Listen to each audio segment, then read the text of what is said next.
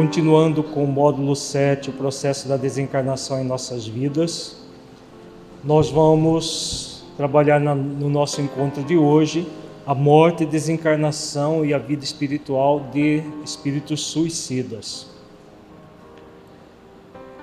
O objetivo é refletir sobre como acontece o processo da morte, da desencarnação e da vida espiritual de pessoas que se suicidam. Antes, vamos só meditar sobre a desencarnação, o sentido dela em nossas vidas. Feche os olhos, entre em contato com você mesmo em essência, buscando sentir-se um espírito imortal transitoriamente encarnado em um corpo físico, que deverá um dia retornar à dimensão espiritual. Como é para você pensar na morte de seu corpo físico e na sua desencarnação? Como você sente essa realidade?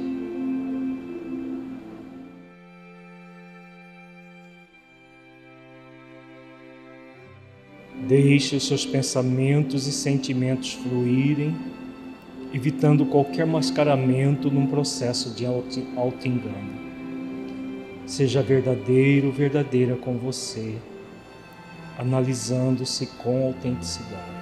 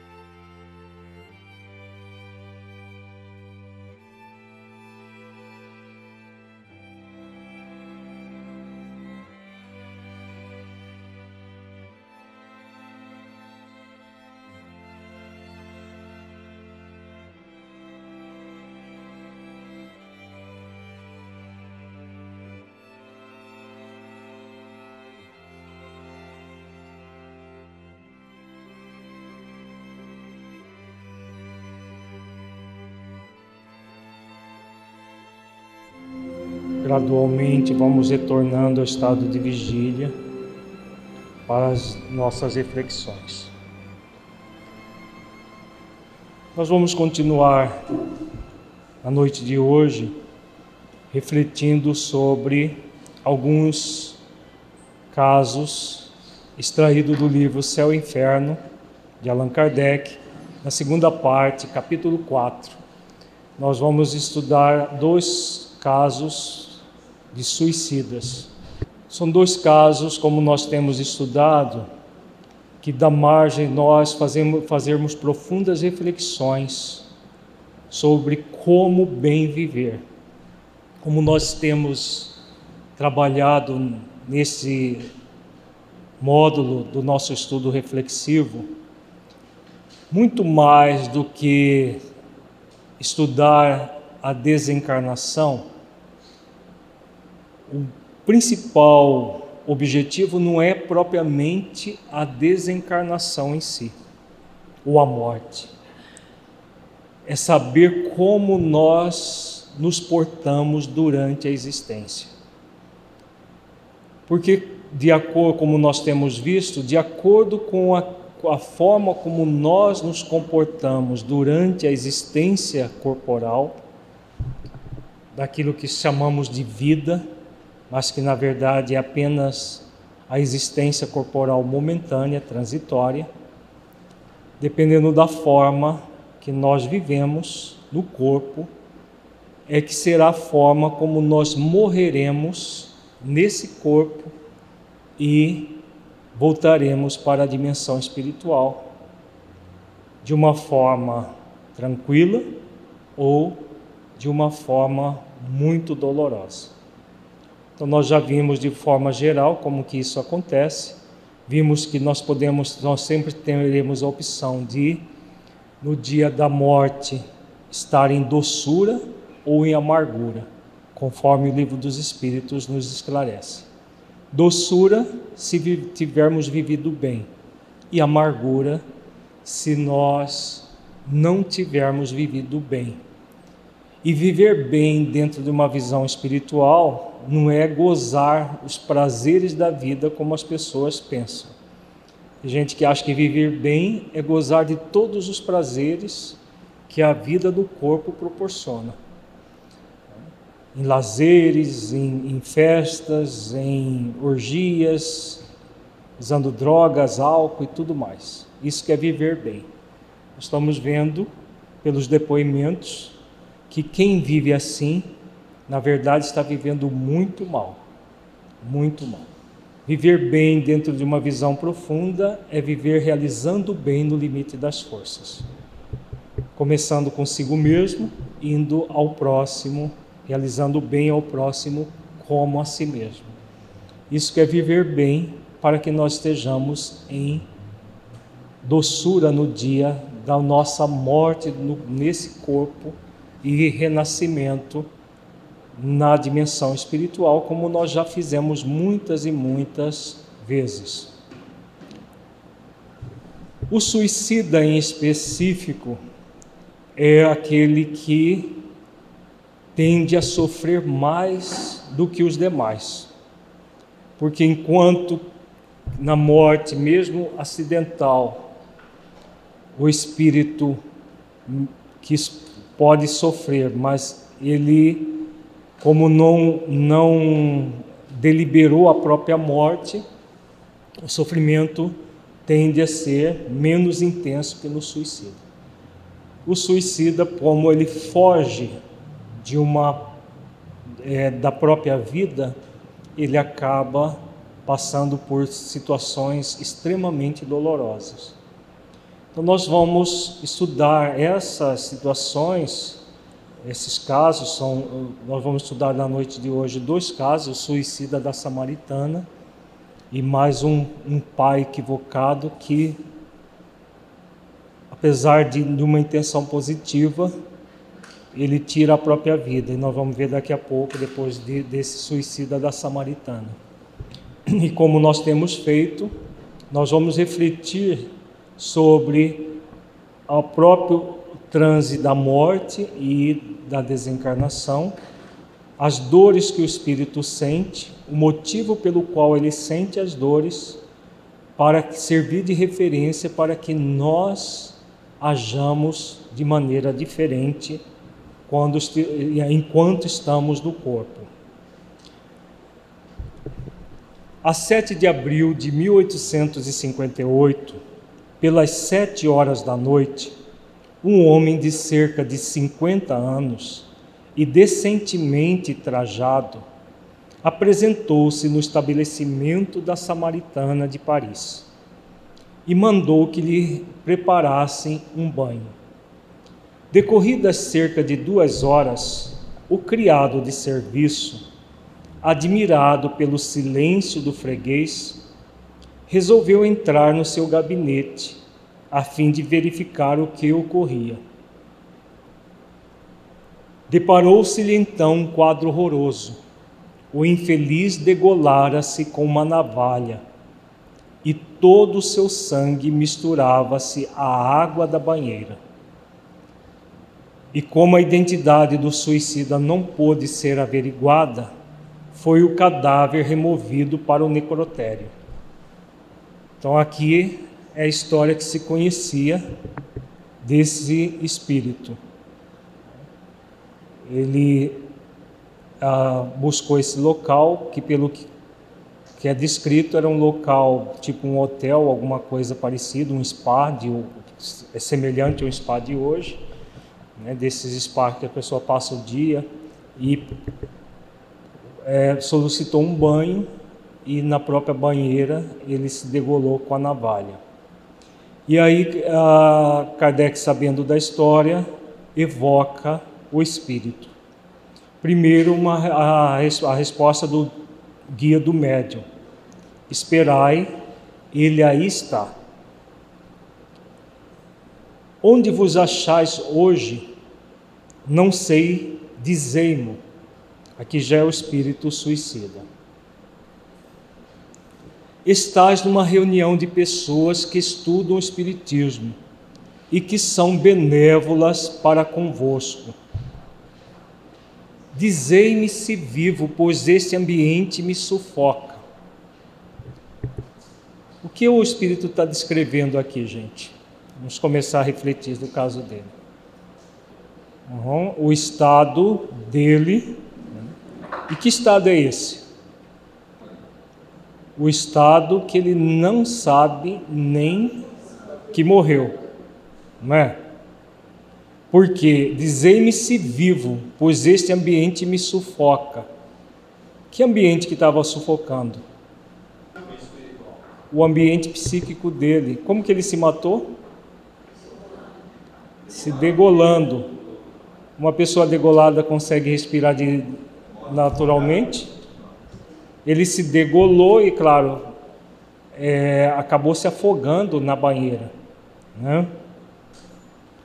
Então, ele se sente vivo no corpo, porque ele, ele está preso ao corpo, e o ambiente psíquico, emocional dele é de sufocamento, pela, pela própria o ato de, da degola com a navalha e o mergulho na banheira, é, morrendo afogado, afogado, degolado e afogado simultaneamente. Né?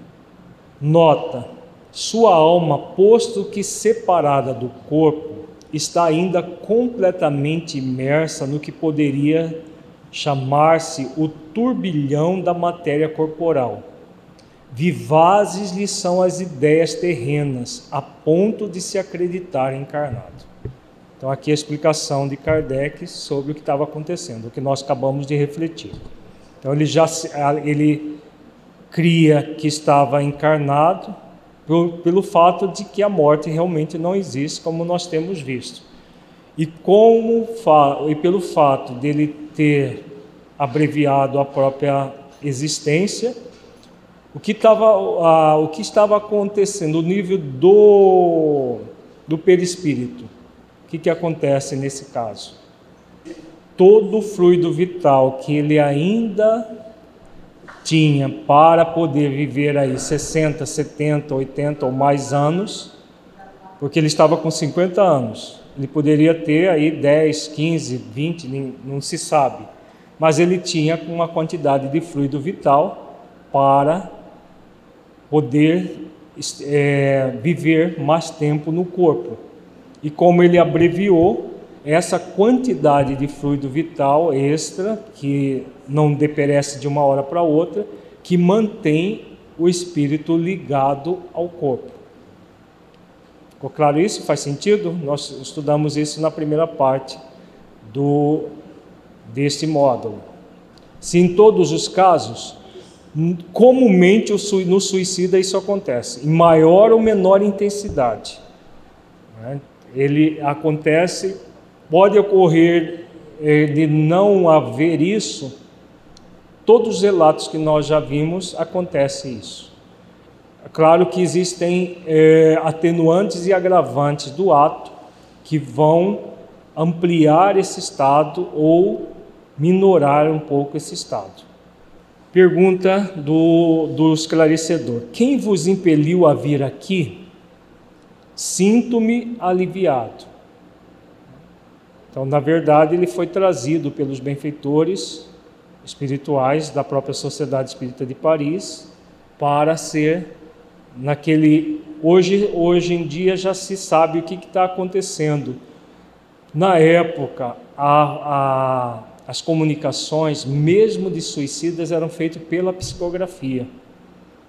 Hoje é, praticamente já não existe, esse, esse tipo de comunicação já não se dão mais pela psicografia, e sim pela psicofonia, que é uma, uma faculdade, é uma psicofonia também pela incorporação. que é um processo em que o espírito chega no, pelo médium e a, por meio do médium, através, através do médium, ele coloca a parte dos seus fluidos que vão ser é, sofrer um processo chamado de choque anímico. Esse choque anímico nada mais é do que o médium filtrando uma parte daquilo que o espírito está sentindo para minorar o seu sofrimento. Na psicografia também acontecia isso de uma forma um pouco mais sutil, por isso o alívio, claro, não apenas do, do contato mediúnico com o médium, mas também pela, pelas orações, pelo clima espiritual da própria reunião. Na época de Kardec, o que, por que, que a psicografia foi utilizada praticamente até para o atendimento de suicida? Era uma forma de registrar os eventos, né? porque não havia gravação de voz. Hoje, qualquer reunião pode ser gravada inteiramente e ser transcrita né, e, e, e ficar registrado. Na época, ou se tinha uma pessoa, um taquígrafo para é, anotar tudo e assim mesmo com restrições, porque perde-se muita coisa, mesmo na taquigrafia, ou se registrava de forma psicográfica. Como havia necessidade da, de registrar tudo isso, até nos processos de desobsessão era feito pela psicografia, nos atendimentos, até nesse nível de atendimento espiritual, a psicografia era utilizada. Qual o motivo que vos arrastou ao suicídio? Morto eu? Não que habito o meu corpo, não sabeis como sofro, sufoco-me, oxalá que mão compassiva me aniquilasse de vez. De que o Espírito está se queixando aqui? De que ele não morreu. Né? Ah, quando o esclarecedor fala que pergunta do suicídio dele, ele, é, ele, ele desconhece o suicídio por quê? Porque ele se sente, ele se sente no corpo e que mais? Ele está sentindo o quê? O perispírito, né? Então, quando ele fala, habita o meu corpo, o que ele está sentindo, na verdade, é o perispírito. Mas como a, a ignorância da realidade espiritual é muito grande, ele está se queixando de uma situação é, em que ele tem o perispírito como se fosse o próprio corpo físico e com todas as sensações do que ele tinha feito com o próprio corpo. Por isso ele fala do, do sufoco que ele estava sentindo. Oi. Se o perispírito está densificado, sim, extremamente densificado pela carga de fluido vital que ele traz ainda no perispírito, que era para manter o corpo, porque o fluido vital ele fica localizado no perispírito, para gradualmente ser a ser utilizado pelo corpo durante a existência. Quando o espírito reencarna, o que, que acontece? Ele já vem nos, com, no seu perispírito com a carga de fluido vital necessária para tempo que ele, ele precisará na terra.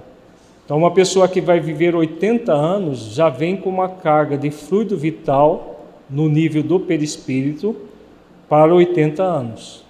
Se essa pessoa aos 50 anos se mata, como esse caso aqui, ele vai ficar com 30 anos de carga de fluido vital no perispírito.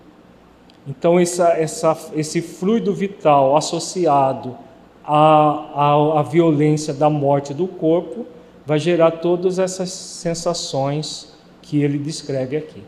Por isso que ele, ele pede para ser aniquilado, porque é isso que ele buscava. O que ele buscava, o que ele queria, era exatamente a aniquilação. Por algum problema que ele devia ter, né? muito provavelmente pelo que ele diz de ordem familiar, ele queria ser aniquilado. Mas como aniquilação não existe, a realidade que ele se depara é essa. Por que não deixastes indícios que pudesse tornar-vos reconhecível? Estou abandonado, fugi ao sofrimento para entregar-me à tortura. Então aqui ele começa a ter uma consciência mínima do que estava acontecendo. Né? Então ele buscou fugir ao sofrimento e entrou numa tortura e se, e se sentindo abandonado. Esse abandono é em relação a quê, gente? Que ele se colocou, né? Então ele se sente abandonado por ter tentado fugir da vida. Mas como se ele fosse verdadeiramente abandonado por Deus. Mas é, é um, na verdade ele está descrevendo aqui o autoabandono que ele se permitiu pela fuga. A fuga é um grande processo de autoabandono. Porque todas as vezes que nós fugimos, o que, que acontece? Vamos, vamos refletir um pouco sobre a fuga, que é um processo muito comum. Nem sempre pelo suicídio, mas às vezes o suicídio direto, mas às vezes nós temos os suicídios indiretos, temos suicídios ideais. O que, que representa a fuga para o espírito. É uma falsa tentativa de liberdade que o espírito acaba se aprisionando dentro dele mesmo. Muito bom, Mateus. Quem mais que gostaria de contribuir sobre a questão da fuga? Ele tenta fugir e se aprisiona mais. Né? Qual que é o sentido disso para o espírito? Ou ausência de sentido para o espírito? Né? Ele foge do autoencontro. E o que, que gera o autoencontro, Mateus? A conexão com as leis divinas na consciência. De que o espírito quer fugir de fato? Das próprias leis divinas na sua consciência. Tem como? Por isso que é um, um processo em vão ele tenta fugir das leis na consciência, como as leis estão na consciência. Para onde ele for, ele estará envolvido com a sua consciência. E por que o abandono então? O abandono das questões conscienciais da vida, que é resultado desse autoencontro, que é exatamente a conexão profunda com as leis divinas da consciência para a prática das virtudes. Porque vejamos, de que o espírito, o, o espírito suicida foge de fato? Em termos do, do, do processo. Ele tenta fugir, é, uma, é um processo em vão. Mas do que, que ele foge? das expiações e das provas que cabe a ele passar, não é? Então, todas as, as expiações e as provas são as experiências de desafio, que nos convida ao que, Alba? Aos esforços. Então, todas as experiências de desafio da vida, que são desagradáveis, constituem as nossas expiações e as nossas provas. Nos convidam a fazer esforços, fazer esforços de conexão com as leis divinas, desenvolvendo as virtudes essenciais da vida ao longo do tempo, para transformar essas experiências de desafio em quê? Em experiências aprendizado. Isso pede do espírito um esforço continuado, paciente, perseverante e disciplinado. Quando a pessoa não, por uma, um processo de rebeldia, não se dispõe a fazer esses esforços, o que, que ela faz? Foge. Agora, a fuga é real? É só uma tentativa vã. É uma tentativa vã. Trazendo a reflexão para as nossas vidas, porque o objetivo é esse. O objetivo não é ficar estudando intelectualmente o significado do suicídio. Porque nós vimos que existem suicídios em que se mata o corpo, existem suicídios ideais, existem suicídios de oportunidades. Todas as vezes que nós tentamos fugir da experiência de desafio, o que, que nós estamos de fato fazendo? No sentido amplo da palavra, nós estamos usando a palavra suicídio no sentido amplo, não no sentido estrito. Nós estamos matando uma oportunidade da vida, não estamos? As experiências de desafio que vêm na nossa vida, elas são o que? Não são processos que a providência divina nos envia para que nós possamos evoluir e crescer? Todas, elas, todas as experiências são modos, maneiras que a providência divina se utiliza para que nós possamos evoluir e crescer. Nós podemos matar essas oportunidades ou utilizar todos os esforços que nós tivermos para, uma vez é, a, oportunidade surgindo, que nós façamos esforços para evitar o autoabandono e buscar o autoencontro. Diante dessa oportunidade que a vida está me oferecendo, cabe a mim fazer o quê? Utilizá-la como oportunidade de crescimento ou fugir dela?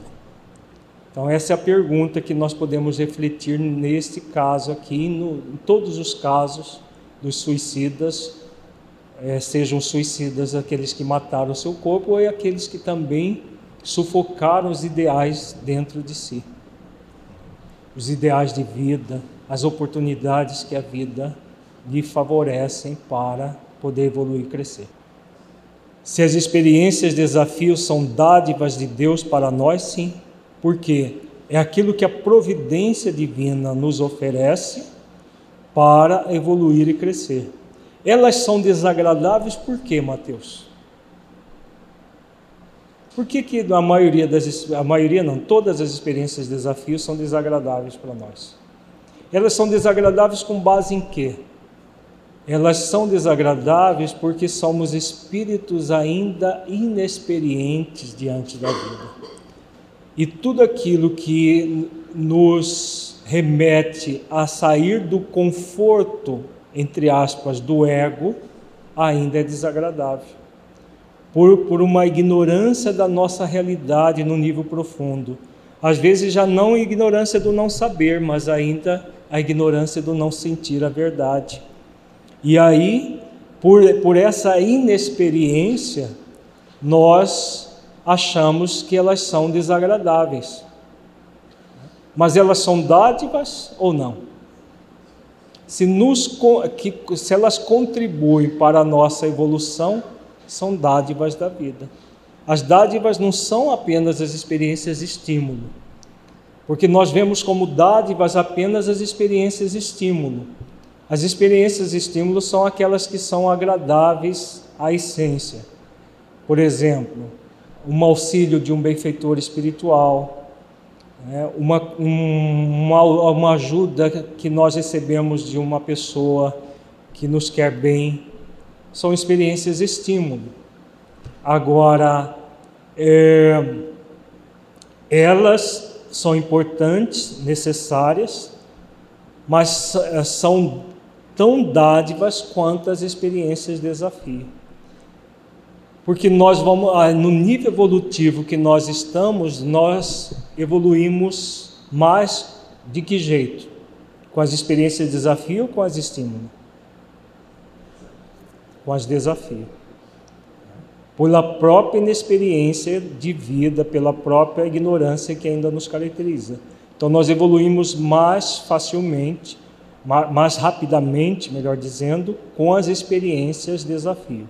As experiências estímulo elas são é, fomentadoras também do progresso e nos auxiliam a própria a passar pelas experiências de desafio.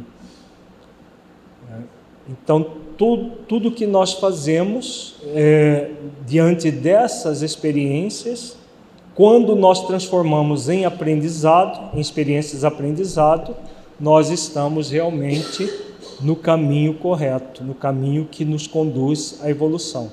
E a experiência aprendizado pode acontecer tanto com os acertos quanto com os erros que nós vamos obtendo ao longo das experiências. Uhum, exatamente. o Mateus faz a referência de uma, uma fala de Joana que nós não temos como fugir dos problemas porque os problemas são estímulos para que nós possamos evoluir, não é isso? Então, por que, que eles são estímulo? Porque toda experiência desafio também é uma experiência estímulo. É uma experiência estímulo é, para que nós saiamos da acomodação. Por isso que a maior parte das experiências no, no nível evolutivo que nós estamos e num planeta de expiações e provas como nós estamos, são experiências de desafio. As estímulos, elas são confortadoras. Agora, se tivéssemos apenas experiências estímulo, nós não evoluiríamos. Sem as desafios no nível evolutivo que nós estamos, nós nos acomodaríamos. Como as experiências desafio, se nós não trabalharmos com ela, o que, que elas se tornam? Todas as experiências de desafio não trabalhadas, o que, que elas se tornam? Hã? Sofrimento. As experiências estímulo que a gente não liga para elas, o que, que elas se tornam? Nada. Elas não vão. Por exemplo, se você não ouve a orientação de um benfeitor espiritual, simplesmente não vai acontecer nada. O benfeitor não vai, não, então deixa eu castigar ele porque ele não fez o que eu mandei. Imagina um espírito superior fazendo isso. Então, as experiências de estímulo que nós não ligamos para elas não vão nos gerar nada, nenhum sofrimento, nenhum problema. Já experiências de desafio que nós não ligamos para elas, elas gradualmente vão nos gerar muito sofrimento. Então, por isso que Joana diz que os problemas nos estimulam o crescimento. São, desafi são desafiadoras, sim, mas estimulam o crescimento. Porque, como ninguém gosta de sofrer, o que, que nós vamos fazer com as experiências de estímulo, ah, as desafios? Gradualmente, aí que entra a questão do espírito amadurecer. A partir do momento que nós vamos amadurecendo, nós vamos percebendo. Então, essas experiências que a vida está me oferecendo, não é para o meu mal, é para que eu evolua. E aí o espírito que estava num processo de preguiça moral entra num movimento de fazer esforços continuados, pacientes, perseverantes e disciplinados. Tendes ainda os mesmos motivos para ficar incógnito? Sim, não revolvais com ferro candente a ferida que sangra. Então esse espírito, ele trazia provavelmente um drama existencial e relacional muito grande, muito provavelmente com os próprios familiares. E por isso que ele buscou esse local sem documento, sem nada, se matou né, e estava ainda sofrendo as consequências dessa fuga. E quando o, o esclarecedor pede a, a identidade dele, ele coloca aqui como se fosse uma ferida sendo revolvida por ferro candente. Podereis dar-vos o no, vosso nome, idade, profissão e domicílio? Absolutamente não. Então ele não queria ser identificado de forma nenhuma por esse drama que ele havia vivido. Tinhas família, mulher, filhos. Era um desprezado, ninguém me amava. Aqui ele fala o drama que ele vivia. Era um drama, provavelmente, na família que ele se sentia rejeitado. Na verdade, né, ninguém é rejeitado, ninguém é desprezado. Quando a pessoa passa por uma situação dessa em família, o que, que significa? O que significa uma situação de família em que há esse tipo de desafio? Hum? Toda falta de hoje significa abuso do ontem. Então, se hoje falta carinho, falta afeto, como ele diz aqui, ninguém me amava, o que o Espírito, diante dessa experiência de desafio, é convidado a fazer? É uma experiência de desafio, né? Nós não estamos falando da experiência de desafio. Ele, o que, que ele fez com essa experiência de desafio, do desamor que ele tinha em família? Tentou fugir dela.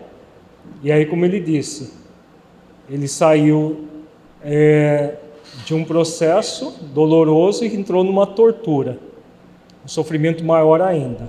Qual era o convite da vida para ele? Já que nós estamos fazendo a reflexão para trazer para nossas vidas.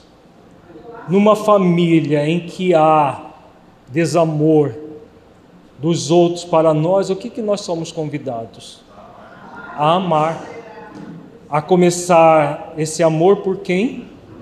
Por nós mesmos. Então, amar a nós mesmos e fazer o que com os familiares? Exercício para amar os familiares, no limite das nossas forças.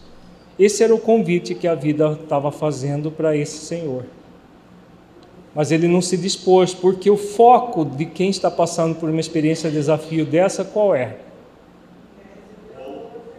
Ele é o outro e ele quer receber o amor do outro ao invés de doar o amor.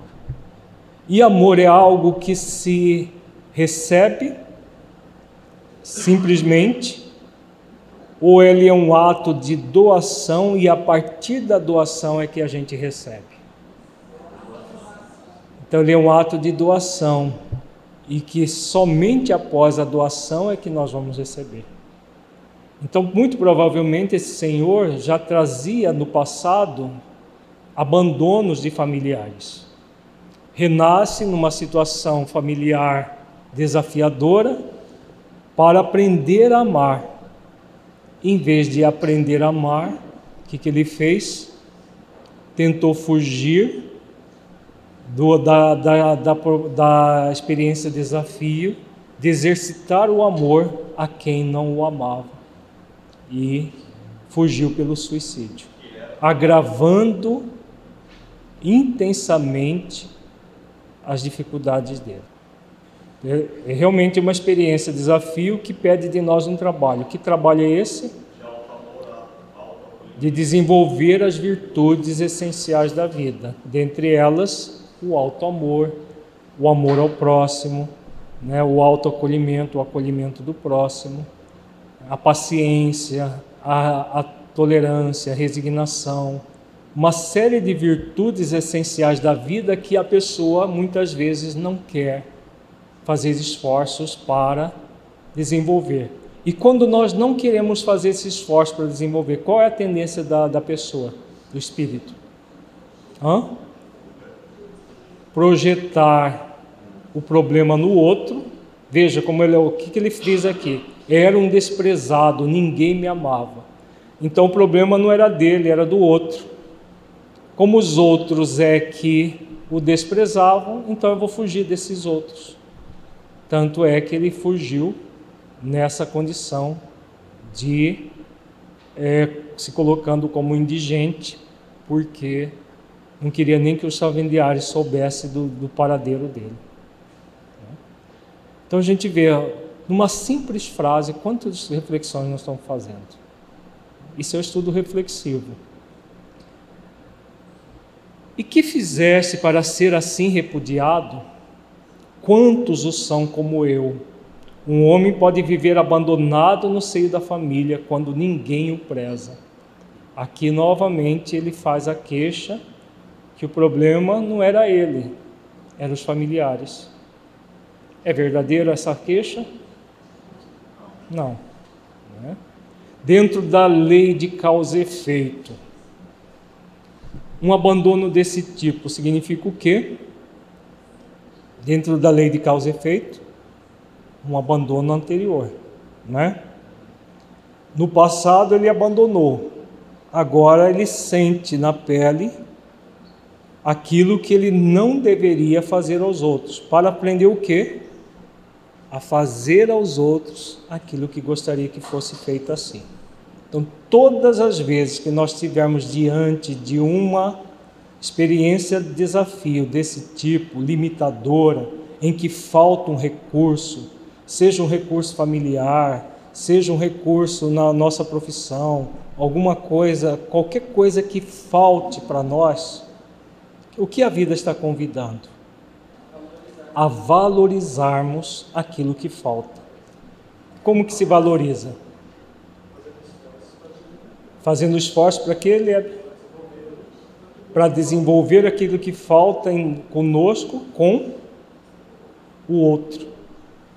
Porque se falta é porque nós geramos essa falta aos outros. A lei de causa e efeito, o que, que ela faz? Traz aquilo que nós abusamos, para que nós sintamos da pele o abuso, e a partir disso façamos o que? Façamos esforços no sentido contrário. Então, se ontem eu neguei, hoje eu sou convidado a quê?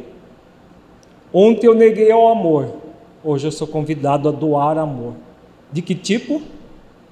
Incondicional. Incondicional. O que, que esse Senhor queria? Que os outros o amassem, né? Ele se dispôs a amar incondicionalmente. Se ele se dispusesse, não teria acontecido esse drama, esse drama com ele. Faz sentido, gente?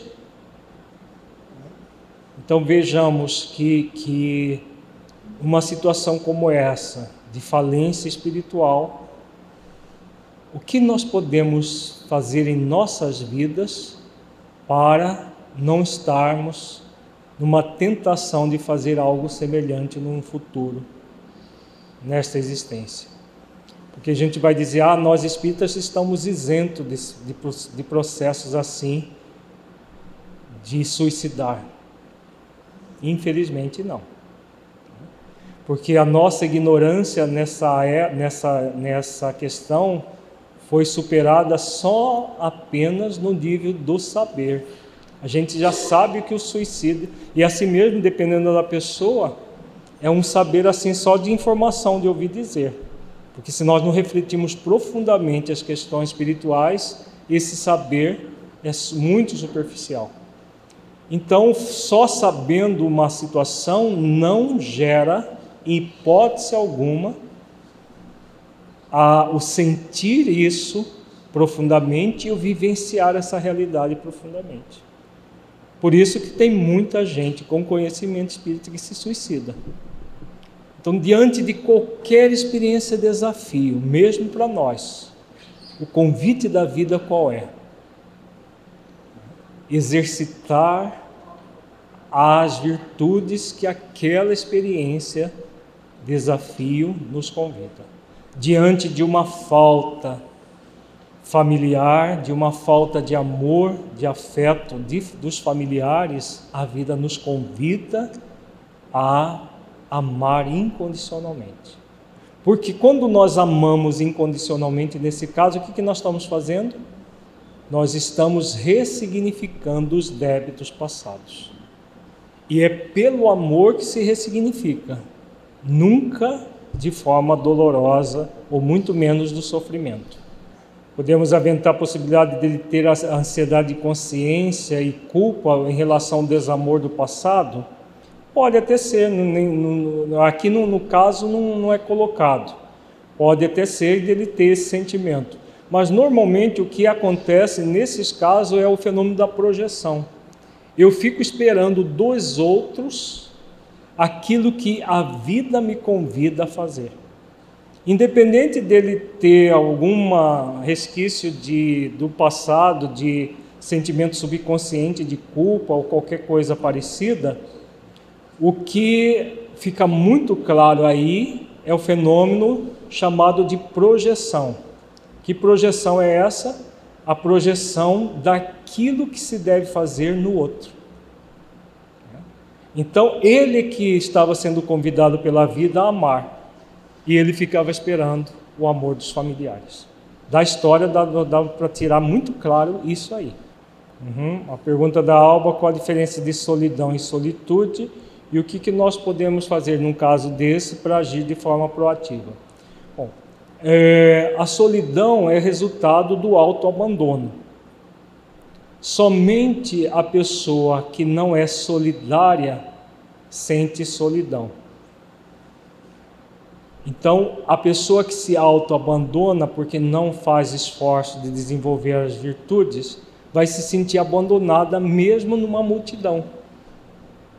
Ela vai sentir só mesmo numa multidão. Já a pessoa que cultiva as virtudes, que faz esforços, melhor dizendo, para cultivar as virtudes, ela pode se sentir em solitude. A solitude é que é onde ela está sozinha, mas ela não está, não se sente abandonada. Ela se sente em solitude. Sozinha, pode até não ter família, ou pode ter família e ter momentos de solitude também, e ela está bem assim mesmo, porque não há o autoabandono. Como agir de forma proativa? Exercitando as virtudes que a vida nos convida. Então basta a gente nós observarmos as nossas experiências de desafio, porque muitas vezes a pessoa pergunta para ela, né, ou pergunta para um terapeuta, para um facilitador de cursos, de seminários, que virtudes que eu sou convidado a desenvolver. Observa as suas experiências de desafio, você já vai ter um rol de virtudes a desenvolver.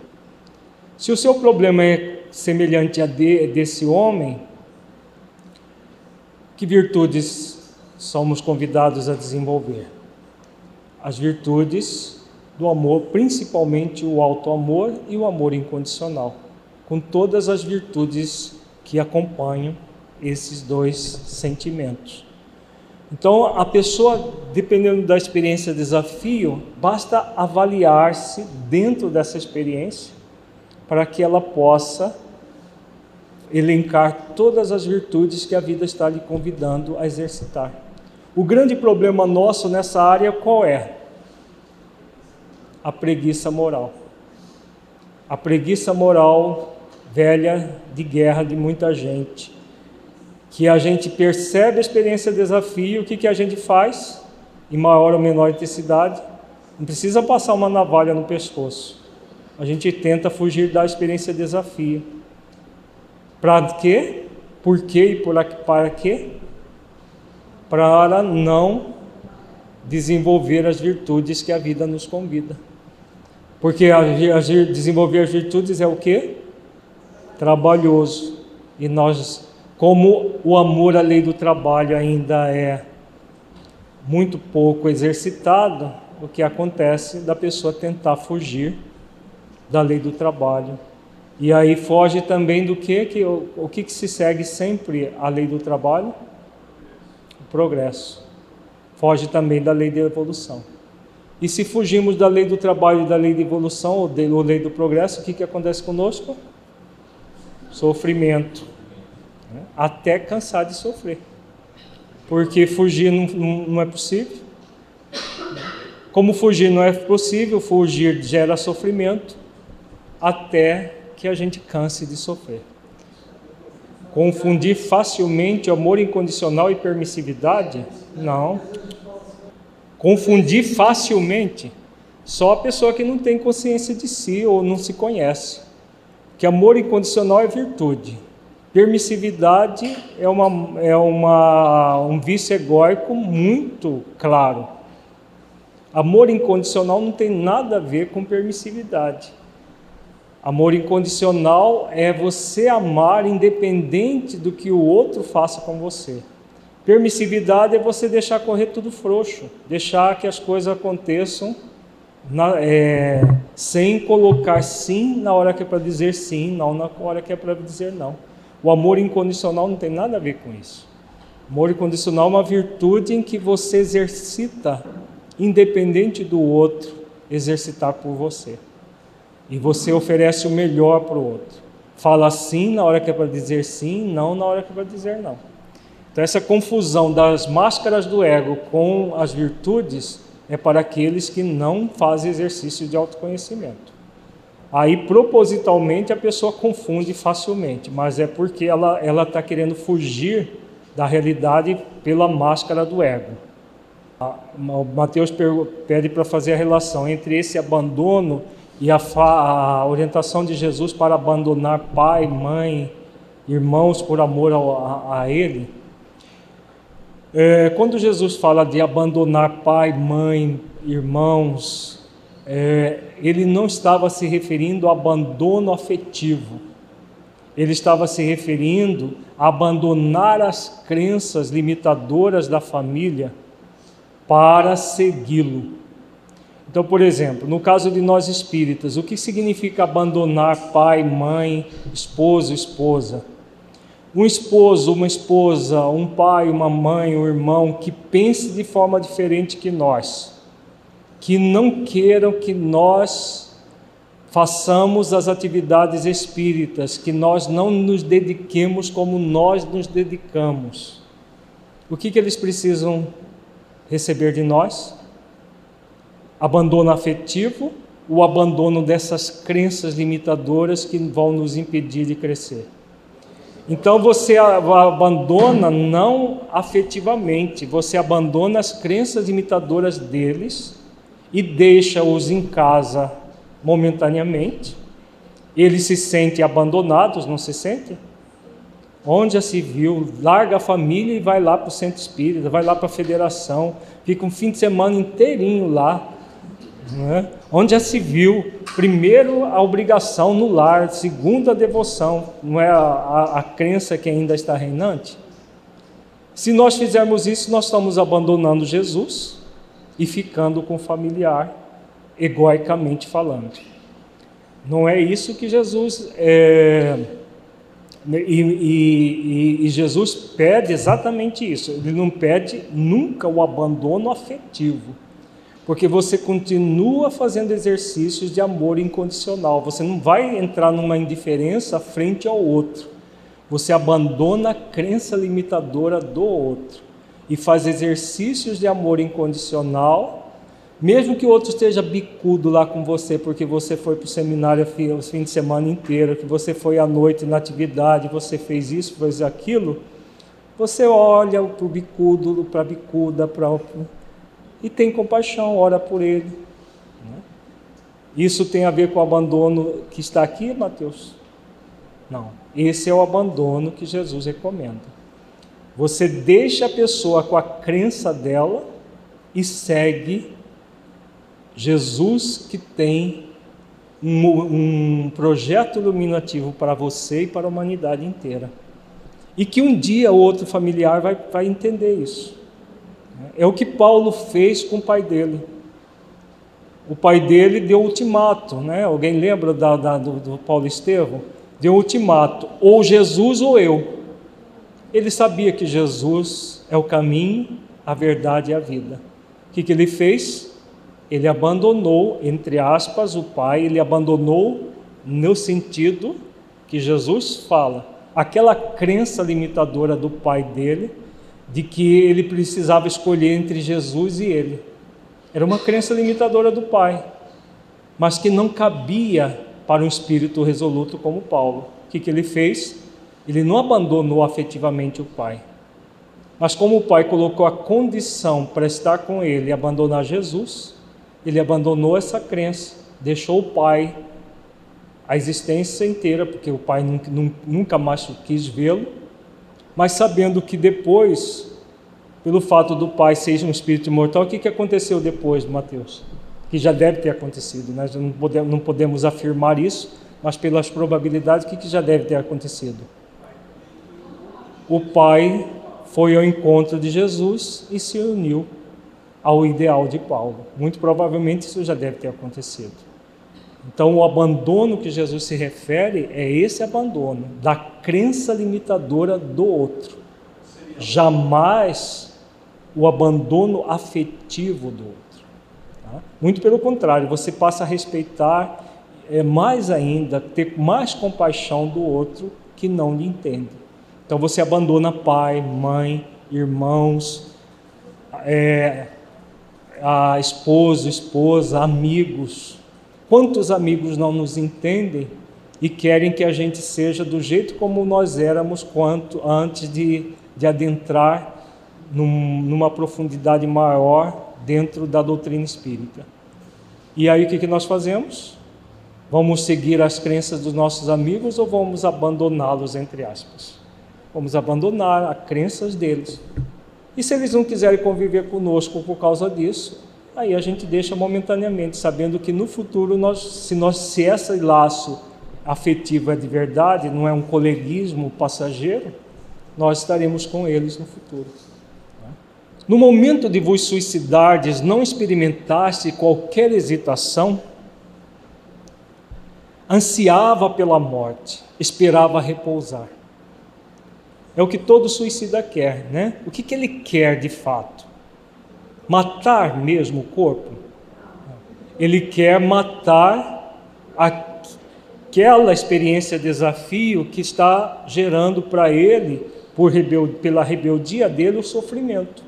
Então ele quer matar o sofrimento e confunde pelo materialismo que ainda reina, seja no nível do saber, do sentir ou do vivenciar, a verdade, achando que a morte vai gerar repouso. Como é que a ideia do futuro não vos fez renunciar a um tal projeto? Não acreditava nele absolutamente, era um desiludido. O futuro é a esperança. Então ele não tinha nenhuma esperança. Ele é daqueles materialistas que acham que morreu, tudo acaba. E se morre, tudo acaba. Então aquela, aquela raciocínio pueril de que então vou acabar com, a, com o corpo porque vai acabar todo esse sofrimento. Por isso ele diz, era um desiludido. Que reflexões vos ocorreram ao sentir a extinção da vida? Não refleti, senti, mas a vida não se me extinguiu, minha alma está ligada ao corpo. Então, na verdade, ele, ele já estava consciente do que havia acontecido. Né? Morreu, mas permaneceu é, atado ao corpo, não havendo uma desencarnação propriamente dita. Sinto os vermes, os vermes a corroerem-me é uma queixa muito comum dos suicidas. Tanto no livro No Céu e Inferno fala disso, na, na obra Memória Suicida também, os, os suicidas se queixam dos vermes corroerem. Que significa o que? Nós já vimos isso, gente? Repercussão do que? O que está acontecendo no corpo, no perispírito, que o espírito acaba sentindo. Que sensação experimentaste no momento decisivo da morte? Aí a resposta: Pois ela se completou. Ele ainda achava que não, o corpo não havia morrido. Pelas sensações que ele estava passando, o espírito tem essa ilusão de que o corpo ainda não morreu. Foi doloroso o momento em que a vida se vos extinguiu? Menos doloroso que depois. Só o corpo sofreu. E que, que ele está falando aqui, gente? Ele está falando do sofrimento consciencial que é muitas vezes maior do que o sofrimento do corpo. Veja bem, ele se matou degolando com navalha, cortando o pescoço. Se a gente corta a pontinha do dedo, é dolorosa, né? um cortezinho que a gente tem no dedo é doloroso. Imagina cortar o pescoço. Mas aqui ele está dizendo que é menos doloroso do que depois, porque o sofrimento consciencial, como disse o Mateus, é muito maior. Na hora da morte do corpo, só o corpo sofre.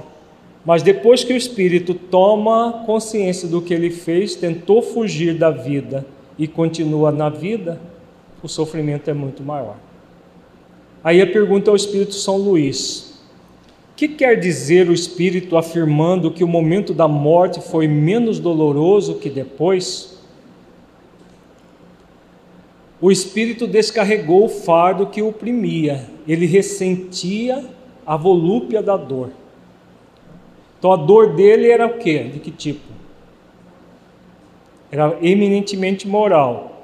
Era o, o abandono que ele sentia dos familiares. A dor fisiológica do, da morte violenta do corpo se compara à dor moral que ele sentia? Na verdade, ela era mesmo muito dolorosa, menor que a dor moral que ele sentia. Então, naquele momento que o espírito fica numa semiconsciência, ou fica ibetado, cessou, entre aspas, o problema, não cessou? Cessou?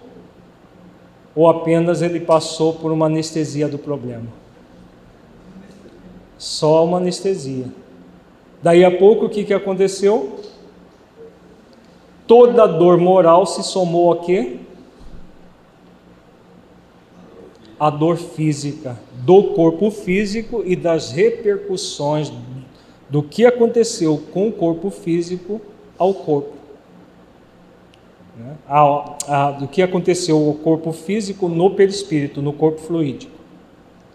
Então, todas as repercussões ele passou a ter toda a dor moral acrescida às dores fisiológicas perispirituais e a própria dor do corpo na hora da morte. Tal estado sobrevém sempre ao suicídio? Sim, o espírito do suicida fica ligado ao corpo até o termo dessa vida. A morte natural é a libertação da vida, o suicídio a rompe por completo. Aqui São Luís fala de uma regra geral, que nem sempre há exceções essa regra do espírito ficar preso ao corpo o tempo que ele é, teria ainda de existência. Então, por exemplo, se esse senhor, naquela época a expectativa de vida não era tão alta, mas vamos supor que ele precisasse viver, se ele estava com o tempo de 60 anos, que era um tempo razoável à época, para viver e matou-se aos 50, ele tinha 10 anos de fluido vital. Então, em termos gerais, se não houver atenuantes desse processo, é exatamente o tempo que ele vai ficar ligado aos despojos, mesmo depois que todos os. Ah, só sobrar os ossos, ele fica ainda conectado e sentindo as dores e tudo mais do corpo que foi destruído. Dar-se-á o mesmo nas mortes acidentais, embora involuntárias, mas que abreviam a existência? Não. Quem entendeis por suicídio, o espírito só responde pelos seus atos.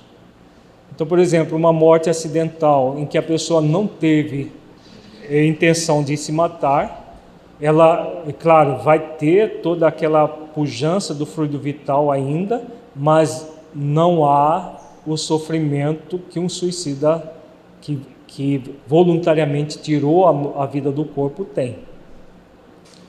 Nota: esta dúvida da morte é muito comum nas pessoas recentemente desencarnadas e principalmente naquelas que durante a vida não elevam a alma acima da matéria. É um fenômeno que parece singular à primeira vista, mas que se explica naturalmente. Se a um indivíduo pela primeira vez sonambulizado perguntarmos se dorme, ele responderá quase sempre que não. E essa resposta é lógica. O interlocutor é que faz mal a pergunta, servindo-se de um termo impróprio. Aqui a nota de Kardec comparando a questão do suicídio ao sonambulismo. O sonâmbulo é aquele que fica ele tem a impressão de que ele não está dormindo, mas na verdade ele está numa espécie de sono. mas no nível mais estrito ele realmente não está dormindo, porque ele tem uma lucidez que no estado de sono usual não tem. Então, por isso que Kardec fala aqui da questão da, da pergunta que não, não é adequada. Que quando pergunta para a pessoa se ela está, se ela se sente viva, claro que ela vai dizer que ela se sente viva, porque ninguém morre de, fato. Ele está é, é, já com o corpo morto, mas ele está plenamente vivo. E como ele tem essa carga de fluido vital, ele sente totalmente como se ele estivesse no corpo físico. Na linguagem comum, a ideia do sono prende-se à suspensão de todas as faculdades sensitivas. Ora, o sonâmbulo que pensa, que vê e sente, que tem consciência da sua liberdade, não se crê adormecido e de fato não dorme na acepção vulgar do vocábulo. Eis a razão por que responde não até que se familiariza com essa maneira de apreender o fato. O mesmo acontece com o homem que acaba de desencarnar. Para ele, a morte era o aniquilamento do ser, e tal como o sonâmbulo, ele vê, sente e fala, e assim não se considera morto, e isto afirmando até que adquira a intuição do seu novo estado. Essa ilusão é sempre mais ou menos dolorosa, uma vez que nunca é completa e dá ao espírito uma tal ou qual ansiedade. Então ele tem essa aquela ilusão, né, que nós já comentamos. No exemplo supra, ele constitui verdadeiro suplício pela sensação dos vermes que corroem o corpo, sem falarmos da sua duração, que deverá equivaler ao tempo da vida abreviada, que nós acabamos de falar. É uma regra geral que tem exceções. Este estado é comum nos suicidas, posto que nem sempre se apresenta idênticas condições, variando de duração e intensidade conforme as circunstâncias atenuantes ou agravantes da falta. Então, em regra geral, ele vai ficar com essas sensações corporais o tempo que teria de existência. Em casos em que há atenuantes, isso pode ser abreviado. A sensação dos vermes e da decomposição do corpo não é privativa dos suicidas, sobrevém igualmente aos que viveram mais da matéria que do espírito. Em tese, não há falta isenta de penalidades, mas também não há regra absoluta e uniforme nos meios de punição. Aqui nós poderíamos trocar punição por reeducação, né? Como nós já, já comentamos em outros módulos, é a linguagem do século XIX Aqui a São Luís está falando não de punição, mas da necessidade do espírito se reeducar pela dor, aprendendo a amar, aprendendo o amor. Então nós vamos para a nossa avaliação reflexiva. Vamos fechar os olhos, entre em contato com você mesmo em essência,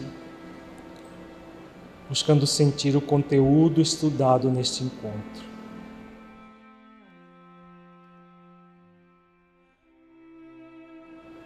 Que você entendeu do conteúdo que se aplique à sua vida.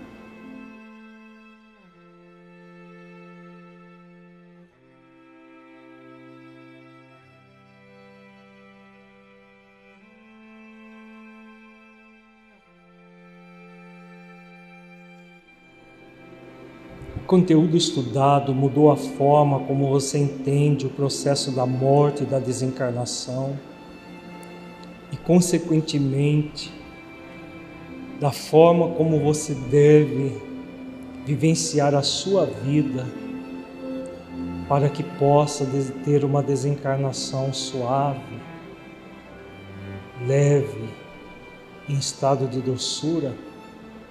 Caso positivo, que mudança foi essa?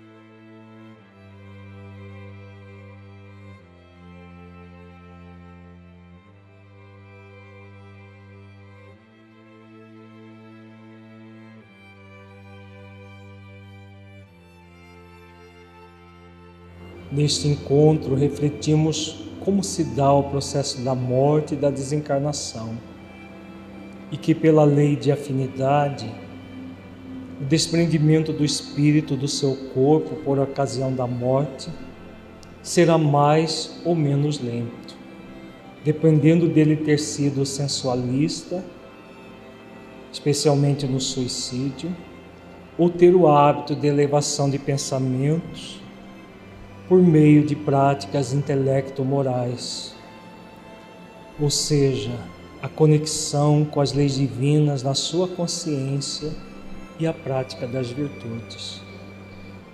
Como você se sente em relação a essa questão?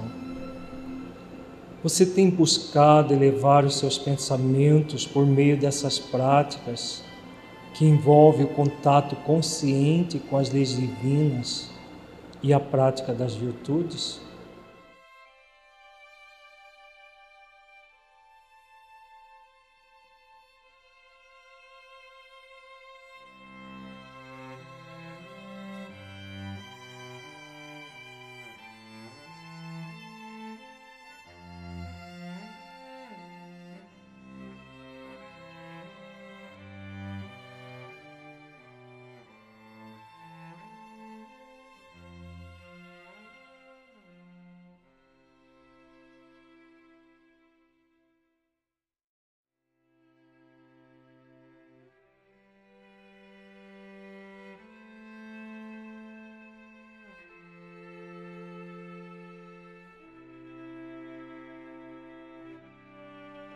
Como você sente a sua vida aplicando o conteúdo estudado?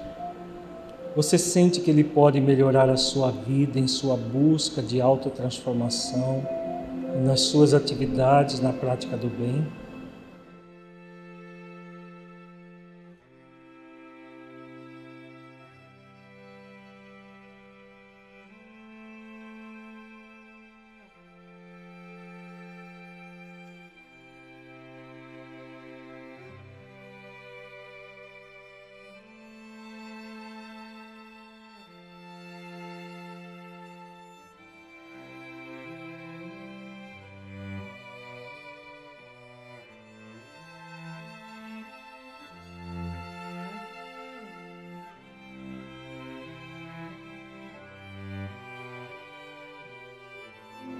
Sinta-se agora um espírito imortal que traz em si mesmo a determinação divina de evoluir até a perfeição relativa, pelo conhecimento pleno e cumprimento das leis divinas, pela prática das virtudes e pela busca da unidade com Deus. Mergulhe profundamente nessa verdade espiritual Sinta, veja-se cumprindo as leis divinas e desenvolvendo todas as virtudes essenciais da vida ao longo do tempo, sentindo plenamente o objetivo pelo qual você está tendo a vida do corpo, dádiva para que você evolua como espírito imortal.